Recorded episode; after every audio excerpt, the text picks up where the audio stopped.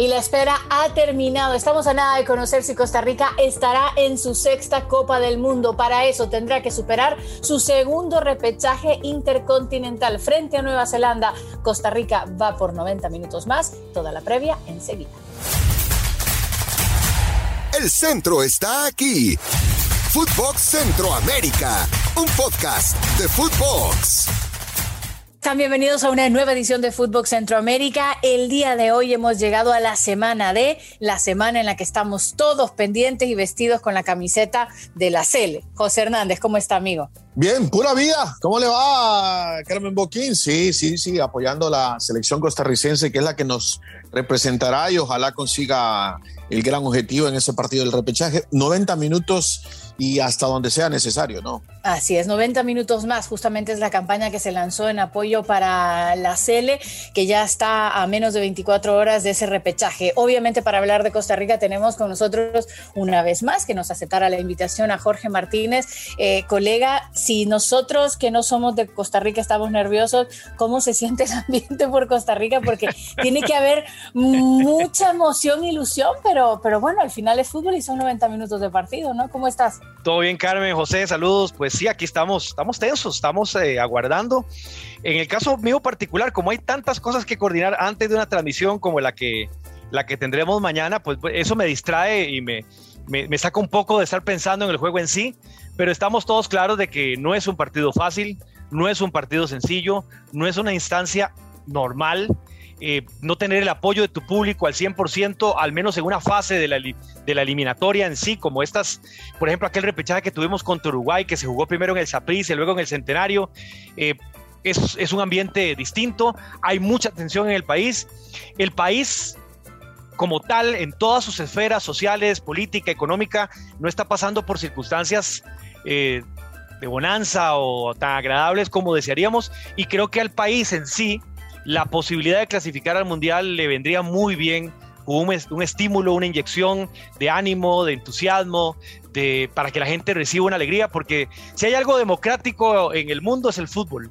Por más dinero que vos tengas o por más mal que la estés pasando, todos se ponen la camiseta de su país, en este caso nosotros de Costa Rica, y agradeciéndoles a ustedes que también lo estén haciendo. Y a final de cuentas, un gol de la selección nos abrazamos todos independientemente de donde vengamos, del tamaño, de la plata que podamos tener o no. Y bueno, así estamos, aguardando un partido mañana al mediodía, donde el gobierno incluso dio asueto, dio libre un par de horas. Eh, la ilusión, que creo que son un poco ilusos creyendo que la gente, si Costa Rica clasifica, van a volver a trabajar, pero bueno, eh, al menos la gente durante las dos horas lo va a poder ver tranquilo, tendrán que figurársela, tendrán que ingeniársela después del partido, si Costa Rica clasifica, qué irán a hacer. Pero bueno, eso es un tema que ellos tendrán que resolver mañana.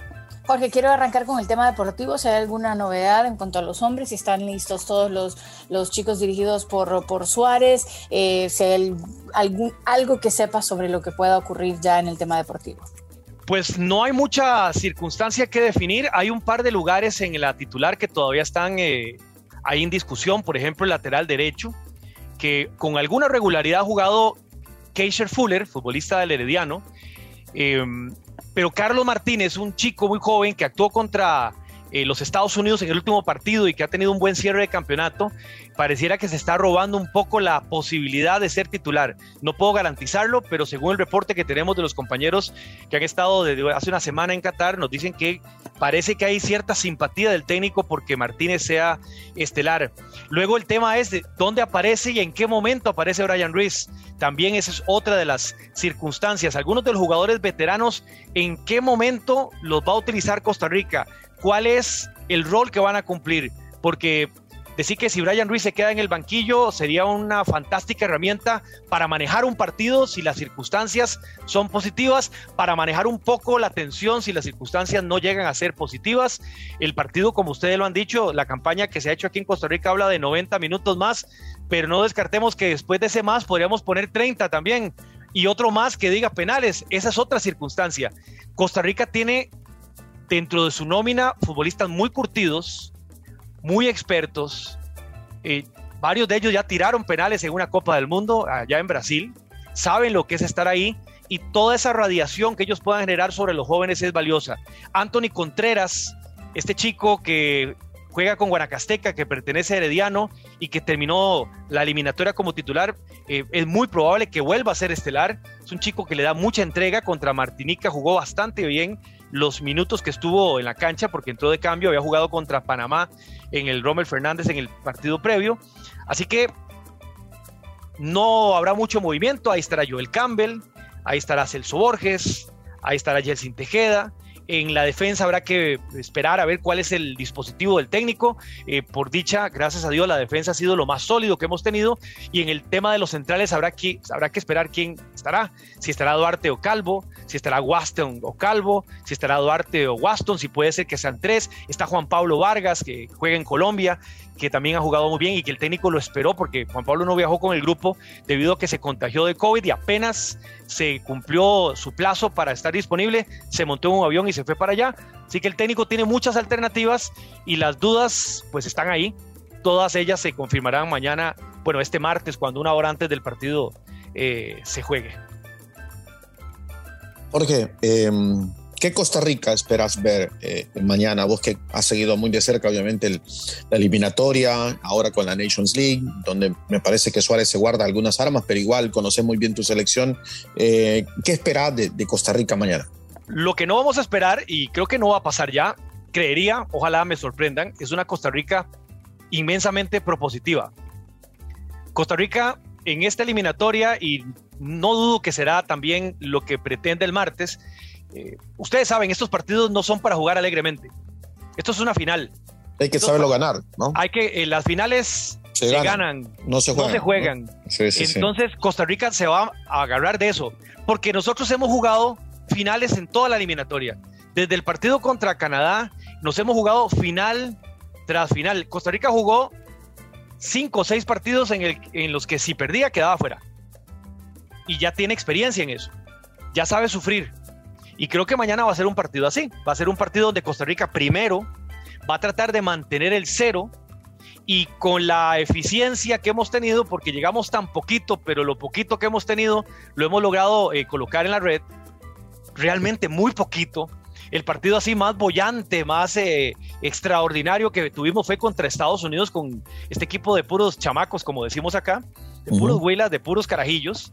Eh, le ganamos 2-0 a Estados Unidos, fue el partido que más goles metimos y en el que sacamos la mayor ventaja. O sea, y fueron solo dos goles. O sea, Costa Rica no es un equipo que tenga una enorme pegada. Sí sabe pegar, pero se sabe proteger.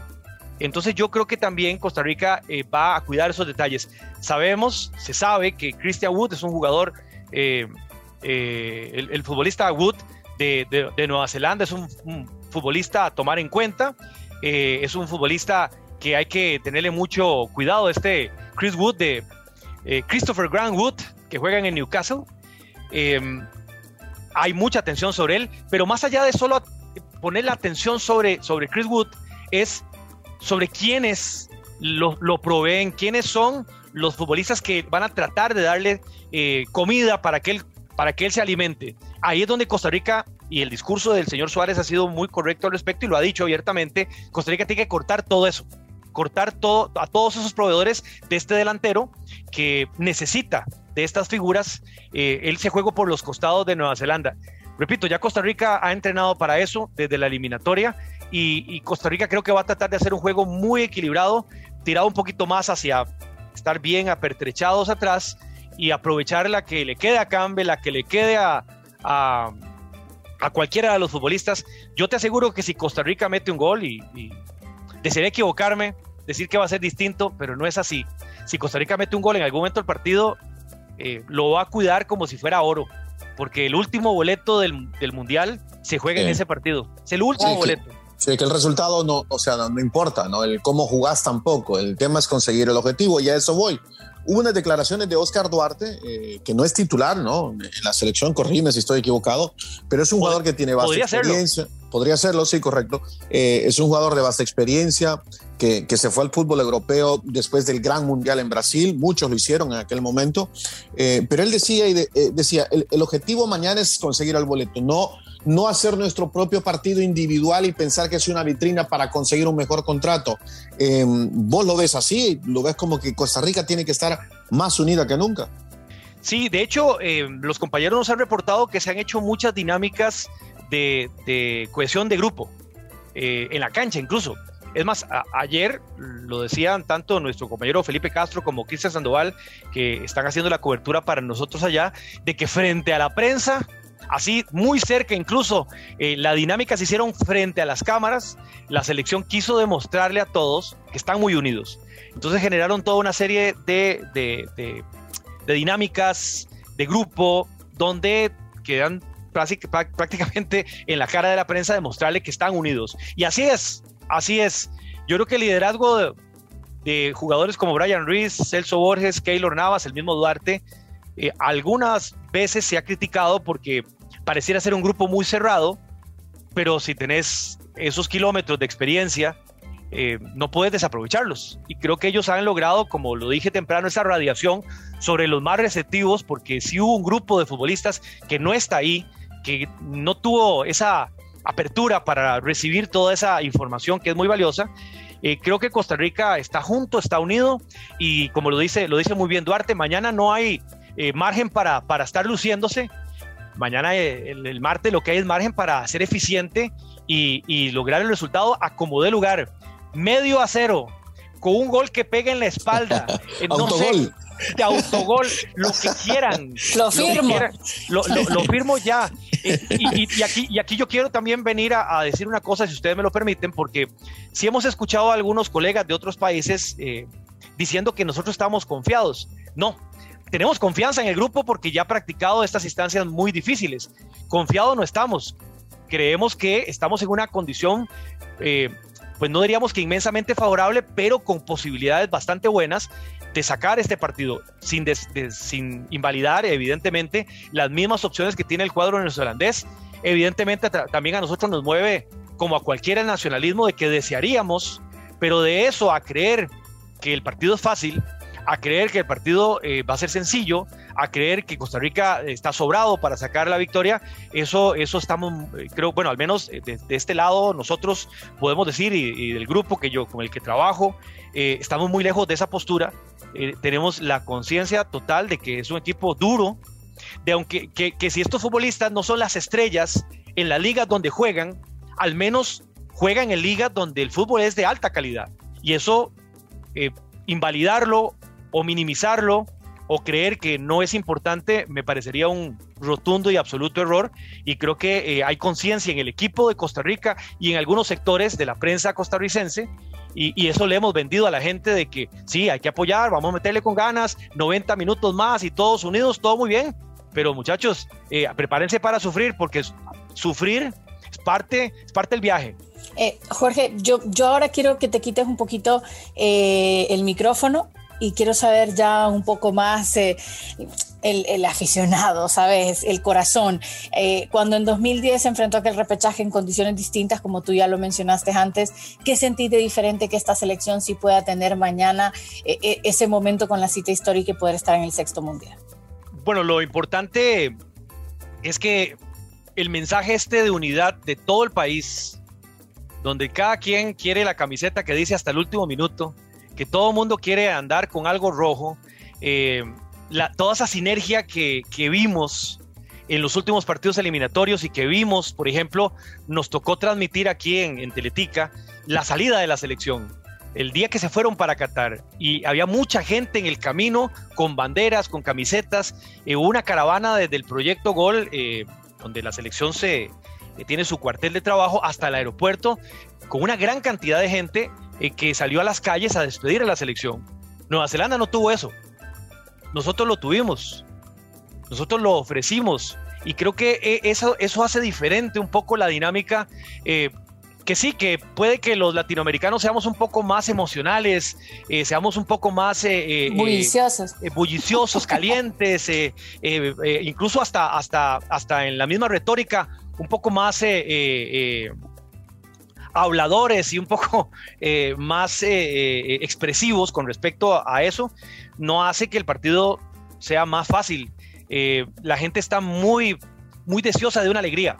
Como se los decía, este tal vez no es un momento de las mejores luces del país y creo que como tico, porque aunque trato de ver las cosas claramente con la racionalidad que corresponde, ya desde el lado costarricense, les aseguro que a este país le vendría muy bien, muy bien clasificar al Mundial. Serían meses de aquí hasta noviembre en la parte económica, en la parte de emoción, eh, realmente eh, muy importantes. Y la afición siente eso, la afición quiere eso. La afición mañana en distintos lugares del país se va a reunir como pueda. Y si Costa Rica clasifica, de mañana todo cierra.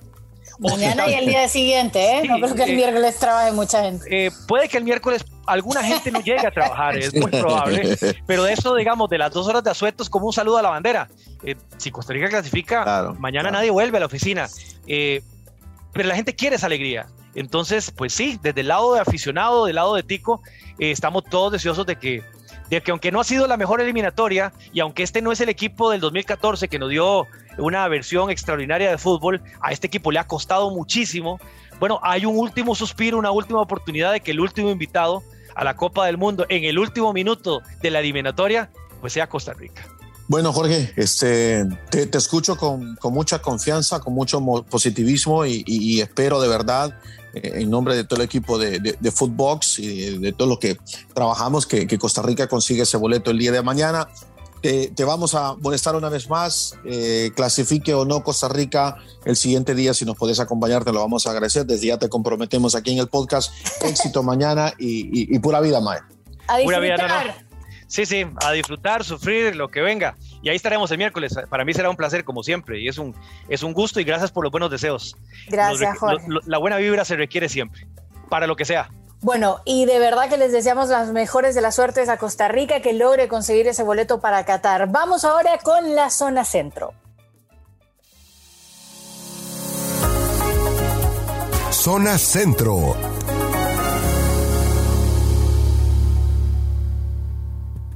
Arranco con Honduras, continuamos con acciones de las elecciones en la Nations League. El día de hoy partido frente a Canadá, Liga A, Grupo C. Eh, después de haber eh, no conseguido el resultado idóneo frente a Curazao de local, Honduras está con el agua hasta el cuello. Novedades pueden haber en el once titular, o al menos eso es lo que se plantea Diego Martín Vázquez. Veremos si Honduras logra derrotar a Canadá, que en principio lo veo muy difícil. Eh, si no me falla la memoria, creo que son nueve partidos sin ganar, eh, jugando de local para la selección hondureña.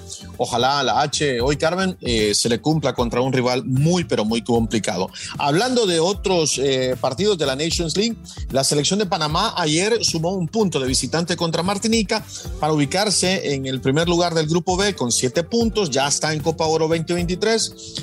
fue un 0 a 0 eh, amargo y triste, pero Panamá consigue el punto de visitante. Y mañana, mañana la selección de los Estados Unidos estará visitando el estadio eh, Monumental Cuscatlán en San Salvador para enfrentar a la selecta. La selecta tiene cuatro puntos en el grupo D, Estados Unidos tiene tres. Eh, prácticamente yo diría que las dos selecciones también ya están en Copa Oro 2023, pero será un partido durísimo, de muchas interrogantes, especialmente para la selección dirigida por Hugo Pérez, Carmen.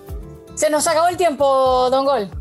Se nos acabó. Eh, recuérdeme las redes sociales una vez más, por favor. Así es, que nos busquen a través de Footbox y también que nos busquen como José Hernández, Carmen Boquín a través de las distintas redes sociales y sobre todo que no se les olvide sintonizarnos lunes y viernes. Pero esta semana tenemos una edición especial, saldrá el miércoles, así que denle a la campanita, pónganos en alerta en las distintas plataformas para que no se pierda el episodio del miércoles con todo lo que ocurra mañana en el repechaje en Qatar para Costa Rica. Vamos, Costa Rica. Vamos, chao, chao. Esto fue Footbox Centroamérica, un podcast exclusivo de Footbox.